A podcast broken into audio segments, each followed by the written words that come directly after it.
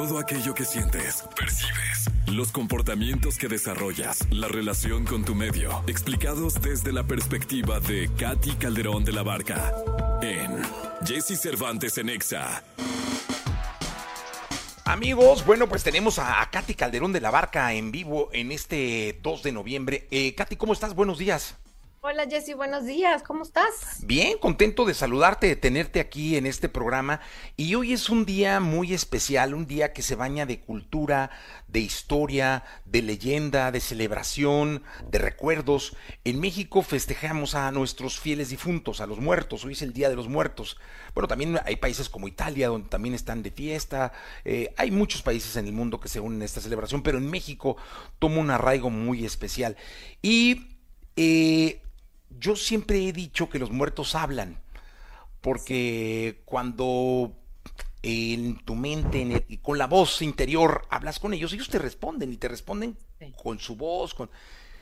¿Cómo es esto de recordar a los seres queridos y de no dejarlos ir y de traerlos siempre eh, como insignia de buena suerte, de espíritu, de oración, de que te están cuidando? ¿Cómo es esta relación del terrenal con el que ya no está aquí? Fíjate, qué bueno que, lo dices, como cómo es esta relación, porque en efecto, cuando ya soltamos el miedo, tenemos una relación que puede ir de ida y regreso, o sea, puede ir, como bien lo dices, ¿no? En el, en el, trabajo, digamos, de duelo, cuando estás recordando a la gente que quieres, a la gente que fue muy significativa en tu vida, realmente, Jessy, tus células, o sea, tienen esa información contigo, más cuando son tu familia, cuando son tus padres, tu pareja, tus hijos, ¿no? O sea, son, son células que, traen la información y el que tú puedas tener una relación con ellos, el poder, como, como bien dices, en una situación difícil, hablarles y sentir, aquí nos, eh, nos comunicamos con esta otra parte que es la intuición, que está más ligada a la parte espiritual y a la parte que la gente de ciencia le llama la parte de mente y de energía, en donde te comunicas con ellos y en donde tu parte inconsciente ha guardado toda la información de su voz, de, de, los mensajes, digamos, de la manera en la que vivían su vida. Y entonces, como bien lo dices, te dan respuesta. Entonces, este es un día en donde alrededor de, del tema de la muerte nos vienen los recuerdos y es, es además una temporada en donde puede venir la tristeza, en donde puede venir el dolor, puede venir la culpa, porque a veces cuando yo estoy este, sacando ayer, este, puse la primera vez que me senté con mi hija a, ver qué poníamos en el altar, ¿no? Entonces, estuvo increíble el poder hablar de quiénes eran las personas de la familia, de quién era esta persona que ya no sabe nada, que finalmente es de su familia, alguien que ella recordaba que, que no era alguien que yo tenía presente que era tan importante para ella. Entonces, esto es lo que sucede cuando hablamos de las personas que ya no están. Te traen a la memoria y acuérdense que la memoria hace que tu mente visualice y cuando visualizamos nuestro corazón va detrás. Entonces, el momento de recordar a la gente que queremos es por eso que decimos no no dejarlos ir en el sentido de hacerlos presentes y honrar sus aprendizajes, sus, sus enseñanzas, pero sí dejar ir la parte de la culpa, la parte de la rabia, la parte de la ira, que esa, esa tiene un sentido, Jessy, porque cuando tenemos enojo es porque queremos que estén con nosotros, cuando tenemos culpa es porque hay un espacio para redimir, hay un espacio para, para reflexionar y decir, no me porté de la mejor manera, me faltó decir esto, me faltó hacer esto, y cómo podemos hacer que eso se alivie en relaciones nuevas de hoy, el poder cuidar, no ser y no actuar de la misma persona que, de cómo fui con la persona con la que siento culpa. Entonces, si nos llevamos a la culpa, vale la pena hacer esta reflexión y decir, no quiero volver a actuar así con nadie, no quiero volver a quedarme cosas. Y entonces esto puede hacer que mis relaciones del presente cambien totalmente el rumbo. Entonces, como bien lo dices, es un momento de tremenda reflexión, de, de, de poder honrar muchas de, estas este, presencias en nuestras vidas y de poner también, de poder también llenar nuestro corazón de todo el cariño, de todo lo que recibimos de cada una de estas personas y es más, hasta de los propios este, animales, las mascotas que para para muchas familias son tan importantes. Oye, Katy, entonces entiendo que eh, hay que perdonar, hay que dejar atrás eh, algún rencor o algo que te uniera y hay que traer la parte positiva, la parte del recuerdo sano que tengas para poder oh, hasta donde entendí es que si hay alguien que te hizo daño, qué sé yo, pues mejor elimínalo, o sea, quítalo de tu vida, quítalo de tu mente, de tus recuerdos. Pero si no, perdona y, y trata de traerlo de manera positiva a ti.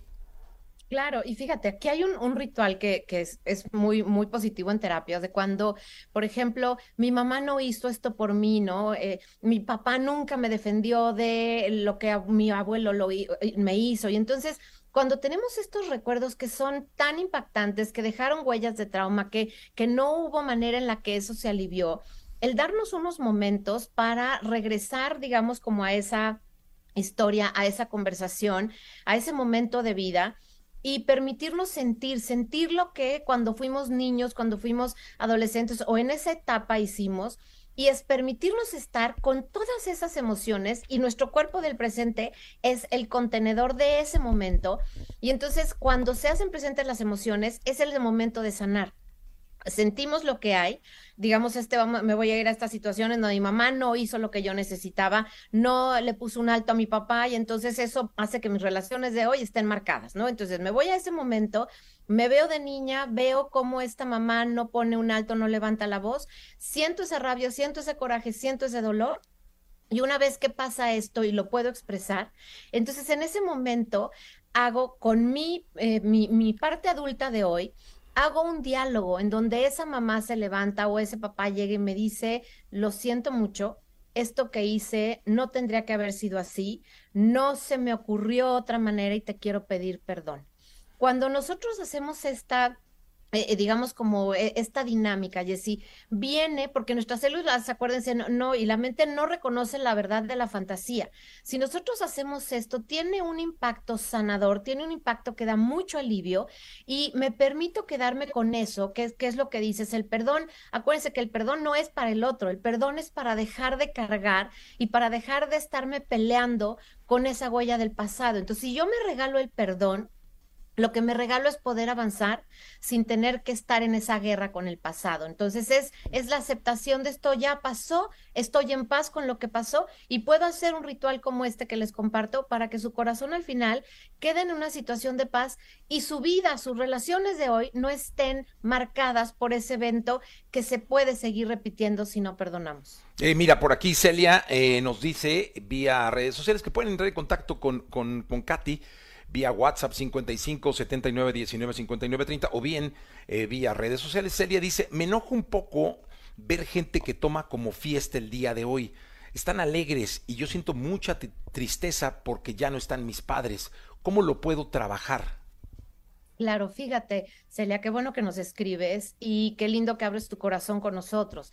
El abrir el corazón tiene que ver con permitir que esté y que se exprese lo que hay. Así como en tu corazón puede haber este dolor, puede haber em, este sentimiento tan real y, y, tan auténtico que nos compartes. Yo lo que te diría es, si llega este dolor, no lo dejes en tu mente, este, pensando o en un juicio de por qué otros sí están contentos y yo no. Yo lo que te diría es ve más profundo a ese a ese dolor y expresa directamente a la visualización con tus papás, a una memoria que tengas, a la propia foto que tienes ahí y si no al recuerdo de tu mente y diles, papá te extraño, mamá te extraño, me haces falta y date permiso de llorar, de expresar, porque si tú llegas a ese alivio, si tú llegas a la expresión de esa tristeza, lo que va a suceder es que la emoción te va a aliviar, te va a permitir que, que, pongas afuera lo que tu cabeza generalmente da vueltas y vueltas y vueltas y entonces no te permite sentir. Si bajamos a las emociones y expresamos,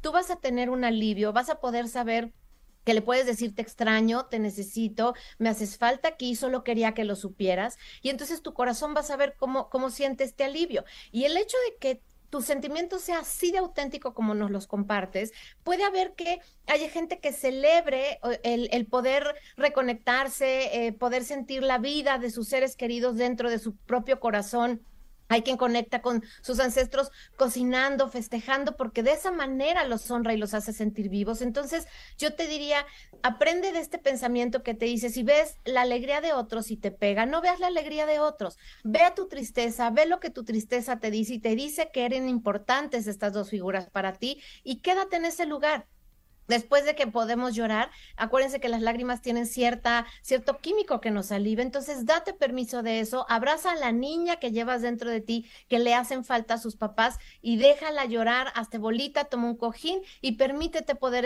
expresar esas lágrimas y pues desde aquí nosotros te mandamos un abrazo enorme. Oye, dice por aquí Gabriel, ¿es conveniente llevar a los niños a los funerales? Mira, si tú lo tienes bien manejado y si tú ya le explicaste a tus niños, fíjate, vas a ir a un lugar en donde hay una caja donde está el cuerpo, el cuerpo ya no tiene a la persona viva, o sea, el ser que todos somos ya no está en ese cuerpo. Ahora, ¿qué vas a ver en este funeral? Vas a ver personas que están llorando, vas a ver personas que están de negro, vas a eh, escuchar a lo mejor que alguien que te importa o que, quieres mucho va, a llorar. Entonces, esto es lo que hay. ¿Quieres ir y acompañarme? Y cuando veas a alguien llorar, le puedes tomar de su mano, decirle, aquí estoy, te traigo un Kleenex, o sea, ayudarle a la persona a sentir tu compañía y a sentir tu cariño. Si tú puedes y si tú quieres, porque esto se los podemos explicar a niños pequeñitos, y cuando tú le cuentas muy bien, le haces una narración de lo que va a ir, entonces, ¿y qué es? Estar sentado, es estar parado y es estar observando y escuchando a los adultos que están ahí. Si tú vas particularmente a que tu hijo pueda procesar su propio duelo, es que le lleve un dibujo a la persona, si es su abuelo, si es su tío, Llévale un dibujo, nos acercamos donde están las flores, le dejas el dibujo, le das un abrazo a tu tío, a tu abuelo, a tu lo que sea, y entonces nosotros somos los adultos que tenemos que encargarnos de nuestros hijos. Si nosotros vamos a tener el papel de hacernos responsables de ellos, es una gran enseñanza y ellos van a aprender a través de una, una, versión muy amorosa qué se hace en un duelo. Entonces, definitivamente si lo haces así, te lo recomiendo. Si no vas a tener el tiempo, si tu dolor es demasiado fuerte, y tu hijo te va a ver a ti sin poder gestionar el dolor, entonces lo vas a exponer a una situación que él no va a poder manejar. Mejor le dices, esto va a pasar, dame un dibujo, yo se lo llevo a tu abuelito o a, tu, a quien sea y tu hijo tiene que estar, y particularmente si es menor de 10 años, tiene que estar con alguien que se encargue de su dolor, porque un niño de esta edad no sabe manejar el miedo, no puede manejar el miedo, ni su tristeza, ni su dolor, necesita un adulto que lo contenga, porque si no, esto sí genera una huella de trauma con la que va a vivir el resto de su vida. Entonces, si tomas estas precauciones, te diría, adelante, puede ser un gran aprendizaje. Si no se puede hacer de esta manera, entonces mejor nada más platícale de qué se trata, que mande un dibujo, una carta y déjalo cuidado con alguien que se pueda encargar de su corazón.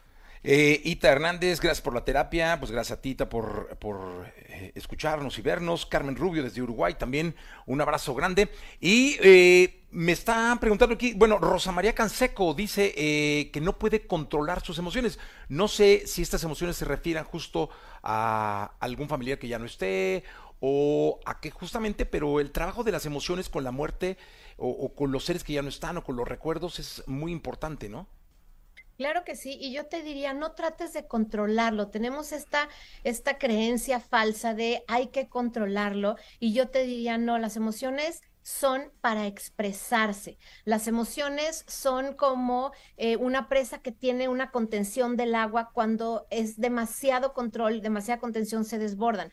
Las emociones se tienen que identificar sentir y cómo se siente una emoción, déjala estar en tu cuerpo, ponle atención a la parte de tu cuerpo que siente ese nudo, ese vacío, ese dolor, ponle atención a ese lugar y deja que se exprese, deja que tu cuerpo llore, deja que tu cuerpo hable, deja que tu cuerpo grite, toma un cojín si te da pena gritar y hazlo dentro del cojín, pero si tú le das expresión a la emoción, la emoción va a tener un alivio. Normalmente tarda tres minutos en el cuerpo en expresarse la emoción y en empezar a, buscar esta salida y este alivio. Si nosotros las controlamos, las emociones nos enferman.